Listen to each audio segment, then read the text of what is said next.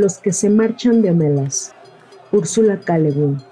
Con un estruendo de campanas que hizo alzar el vuelo a las golondrinas, la fiesta del verano penetró en la deslumbrante ciudad de Omelas, cuyas torres dominan el mar. En el puerto, los gallardetes ponían notas multicolores en los aparejos de los buques. En las calles, entre las casas de tejados rojos y paredes encaladas, entre los tupidos jardines y en las avenidas flanqueadas de árboles, ante los enormes parques y los edificios públicos, avanzaban las procesiones. Algunas eran solemnes, ancianos vestidos con ropas grises y malvas, maestros artesanos de rostros graves, mujeres sonrientes pero dignas, llevando en brazos a sus chiquillos y charlando mientras avanzaban. En otras calles, el ritmo de la música era más rápido, un estruendo de tambores y de platillos, y la gente bailaba. Toda la procesión no era más que un enorme baile. Los chiquillos saltaban por todos lados, y sus agudos gritos se elevaban como el vuelo de las golondrinas, por encima de la música y de los cantos. Todas las procesiones avanzaban ascendiendo hacia la parte norte de la ciudad, hacia la gran pradera llamados Campos Verdes, donde chicos y chicas, desnudos bajo el sol, los pies, las piernas y los ágiles brazos cubiertos de barro, ejercitaban a sus caballos antes de la carrera. Los caballos no llevaban ningún arreo, excepto un cabestro, sin freno. Sus crines estaban adornadas con lazos de color plateado, verde y oro. Dilataban sus hollares piafaban y se pavoneaban. Se mostraban muy emocionados, ya que el caballo es el único animal que ha hecho suyas nuestras ceremonias. En la lejanía, al norte y al oeste se elevaban las montañas, rodeando a Homelas con su inmenso abrazo. El aire matutino era tan puro que la nieve que coronaba aún las 18 montañas brillaba con un fuego blanco y con oro bajo la luz del sol, ornada por el profundo azul del cielo. Había exactamente el viento preciso para hacer ondear y chasquear de tanto en tanto las banderas que limitaban el terreno donde iba a desarrollarse la carrera. En el silencio de los amplios prados verdes, podía oírse cómo la música serpenteaba por las calles de la ciudad, primero lejana, luego más y más próxima, avanzando siempre. Un agradable presente difundiéndose en el aire, que a veces reverberaba y se condensaba para estallar en un inmenso y alegre repicar de campanas. Alegre. ¿Cómo es posible hablar de alegría? ¿Cómo describir a los ciudadanos de Omelas? No eran gente simples, aunque fueran felices, pero las palabras que expresan la alegría ya no suenan muy a menudo. Todas las sonrisas se han vuelto algo arcaico. Con una descripción así, uno tiende a hacer ciertas conjeturas. Con una descripción como esta, uno espera ver al rey montado en un espléndido garañón y rodeado de sus nobles caballeros, o quizá en una litera de oro transportada por musculosos esclavos. Pero en Omelas no había rey, no se utilizaban las espadas y tampoco había esclavos. No eran bárbaros. No conozco las reglas y las leyes de su sociedad, pero estoy segura que éstas eran poco numerosas. Y como vivían sin monarquía y sin esclavitud, tampoco tenían bolsa, ni publicidad, ni policía secreta, ni bombas. Y sin embargo, no eran gentes sencillas, nada de dulces pastores, ni nobles salvajes, ni cándidos utópicos. No eran menos complejos que nosotros. Lo malo es que nosotros poseemos la mala costumbre, animada por los pedantes y los sofistas, de considerar la felicidad como algo más bien estúpido. Solo el sufrimiento es intelectual, solo el mal es interesante. Esta es la traición del artista, su negativa a admitir la banalidad del mal y el terrible aburrimiento del dolor. Si no les puedes vencer, únete a ellos. Si te duele, vuelve a comenzar. Pero aceptar la desesperación es condenar la alegría. Adoptar la violencia es perder el dominio de todo lo demás. Y casi lo hemos perdido todo.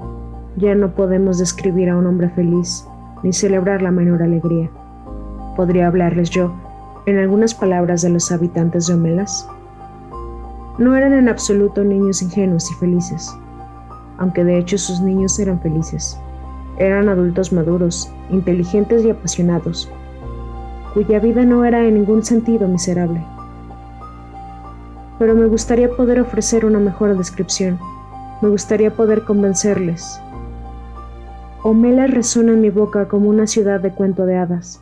Suena. Érase una vez, hace tanto tiempo, en un lejano país. Quizás sería mejor forzarles a imaginarla por ustedes mismos, aunque no estoy segura del resultado, ya que seguramente no podré satisfacerles a todos. Por ejemplo, ¿cuál era su tecnología? No había coches en sus calles ni helicópteros volando sobre la ciudad, y esto provenía del hecho que los habitantes de Omela son gentes felices. La felicidad se funda en un justo discernimiento entre lo que es necesario, lo que no es necesario ni nocivo y lo que es nocivo. Si se considera la segunda categoría, la de lo que no es necesario ni nocivo, la del confort, el lujo, la exuberancia, etc., podían tener perfectamente calefacción central, ferrocarril subterráneo, lavadoras y toda esa clase de maravillosos aparatos que aquí no hemos inventado. Lámparas flotantes, otra fuente de energía distinta al petróleo, un remedio contra el resfriado. Quizá no tuviera nada de todo eso. Es algo que no tiene la menor importancia. Yo me inclino a creer que los habitantes de las ciudades vecinas llegaron a Homelas durante los días que precedieron a la fiesta, en pequeños trenes rápidos y en tranvías de dos pisos, y que la estación de Homelas es el edificio más hermoso de la ciudad, aunque su arquitectura sea más sencilla que la del magnífico mercado de agricultores. Pero pese a esos trenes, me temo que Homelas no les parezca una ciudad agradable. Sonrisas, campanas, paradas, caballos. Nah. Entonces, añádenle una orgía. Si les parece útil añadirle una orgía, no vacilen. Sin embargo, no nos dejemos arrastrar hasta instalar en ella templos de donde surgen magníficos sacerdotes y sacerdotisas enteramente desnudos, ya casi en éxtasis, y dispuestos a copular con cualquiera, mujer o hombre, amante o extranjero, deseando la unión con la divinidad de la sangre, aunque esta fuera mi primera idea. Pero realmente será mejor no tener templos en Omelas, al menos no templos materiales. Religión sí, clero no. Esas hermosas personas desnudas pueden sin duda contentarse con pasear por la ciudad, ofreciéndose como soplos divinos al apetito de los hambrientos y al placer de la carne. Dejémosle unirse a las procesiones, dejemos que los tambores resuenen por encima de las parejas copulando, dejemos los platillos proclamar la gloria del deseo. Y que, y este no es un extremo que haya que olvidar, los hijos nacidos de tales deliciosos rituales sean amados y educados por toda la comunidad. Una cosa que sé que no existe en Omelas es el crimen. Pero podría ser de otro modo. Al principio pensaba que no existían las drogas, pero esta es una actitud puritana. Para aquellos que lo desean, el insistente y difuso dulzor del drus puede perfumar las calles de la ciudad. El drus no produce adicción, otorga primero al cuerpo y a la mente una gran claridad y una increíble ligereza de miembros, y luego, tras algunas horas, una ensoñadora languidez y finalmente maravillosas visiones sobre los secretos más íntimos y recónditos del universo al mismo tiempo que excita los placeres del sexo más allá de toda imaginación. Para aquellos que tienen gustos más modestos, imagino que debe existir la cerveza, que otra cosa pueda hallarse en la radiante ciudad. El sentido de la victoria, por supuesto, la celebración del valor. Pero, puesto que no tenemos clérigos, no tengamos tampoco soldados. La alegría que nace de una victoria carnicera no es una alegría sana. No le convendría aquí está llena de horror y no posee ningún interés. Un placer generoso e ilimitado, un triunfo magnánimo experimentado no contra algún enemigo exterior, sino en comunión con lo más justo y más hermoso que hay en la mente de todos los hombres, y con el esplendor del verano dominando el mundo. Eso es lo que hincha el corazón de los habitantes de Omelas, y la victoria que celebran es la victoria de la vida. Realmente, creo que no hay muchos que sientan la necesidad de tomar drus. La multitud que bordea el campo de carreras da la impresión de una pradera de hierba y flores agitada por el viento. La fiesta de verano acaba de comenzar. ¿Creen ustedes todo esto? ¿Aceptan la realidad de esta celebración, de esta ciudad, de esta alegría? ¿No? Entonces déjenme describirles algo más. En el subsuelo de uno de los magníficos edificios públicos de Omelas, o quizá en los sótanos de una de esas espaciosas mansiones privadas, hay un cuarto. Su puerta está cerrada con llave y no tiene ninguna ventana. Un poco de polvorienta luz se filtra en su interior por los intersticios de las planchas de otra ventana recubierta de telarañas, en algún lugar al otro lado de la puerta. En un rincón del pequeño cuarto hay dos escobas hechas con ramas duras, llenas de mugre, de olor repugnante, colocadas cerca de un oxidado cubo. El suelo está sucio, es húmedo al tacto, como suele serlo generalmente los suelos de los sótanos. El cuarto tiene tres pasos de largo por dos de ancho, apenas una alacena o un cuarto trastero abandonado. Hay un niño sentado en este lugar. Parece tener unos seis años, pero de hecho tiene casi 10. Quizá naciera deficiente, o tal vez su deficiencia sea debida al miedo, a la mala nutrición y a la falta de cuidados. Se rasca la nariz y permanece sentado, acurrucado en el rincón opuesto al cubo y a las dos escobas. Tiene miedo de las escobas las encuentra horribles. Cierra los ojos, pero sabe que las escobas siguen estando ahí y la puerta está cerrada con llave y nadie vendrá. La puerta permanece siempre cerrada y nadie viene nunca, excepto algunas veces. Algunas veces en que la puerta chirría horriblemente y se abre y una persona o varias aparecen. Los demás no se acercan nunca, pero miran al interior del cuarto con ojos de horror y de disgusto. El cuenco de la comida y la jarra son llenados apresuradamente. La puerta vuelve a cerrarse con llave. Los ojos desaparecen. Las gentes que permanecen en la puerta no dicen nunca nada. Pero el niño, que no siempre ha vivido en aquel cuarto y puede recordar la luz del sol y la voz de su madre, habla algunas veces.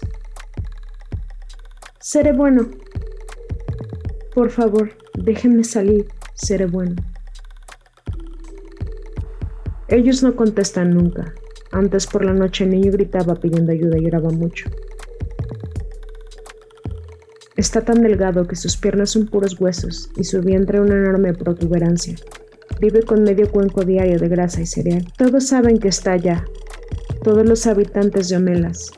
Algunos comprenden por qué, otros no pero todos comprenden que su felicidad, la belleza de su ciudad, el afecto de sus relaciones, la salud de sus hijos, la sabiduría de sus sabios, el talento de sus artistas, incluso la abundancia de sus cosechas y la suavidad de su clima, dependen completamente de la horrible miseria de aquel niño.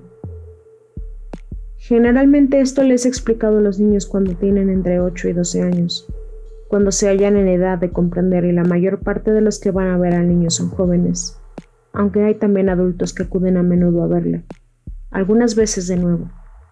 No importa el modo en que se les haya explicado, esos jóvenes espectadores se muestran siempre impresionados y disgustados por lo que ven. Sienten la cólera, el ultraje, la impotencia, pese a todas las explicaciones. Les gustaría hacer algo por él pero no hay nada que puedan hacer. Si el niño fuera conducido a la luz del sol, fuera de aquel abominable lugar, si se le lavara y recibiera comida y cuidados, esto sería algo bueno, desde luego. Pero si se hiciera eso, toda la prosperidad, belleza y alegría de Melas serían destruidas ese mismo día y esa misma hora. Esas son las condiciones.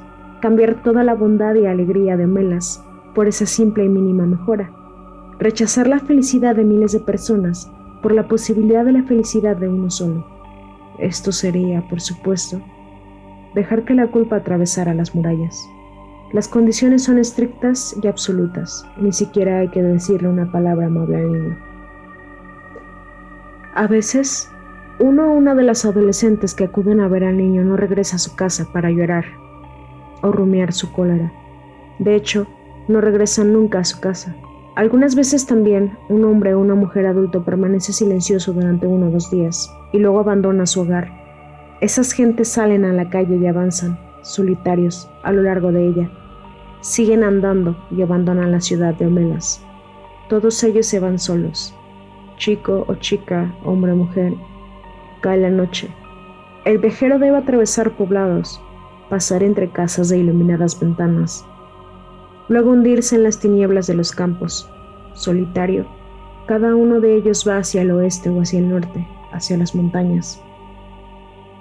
Y siguen, abandonan Omelas, se sumergen en la oscuridad y no vuelven nunca. Para la mayor parte de nosotros, el lugar hacia el cual se dirigen es aún más increíble que la ciudad de la felicidad. Me es imposible describirlo. Quizá ni siquiera exista. Pero todos los que se van de Omelas parecen saber muy bien hacia dónde van.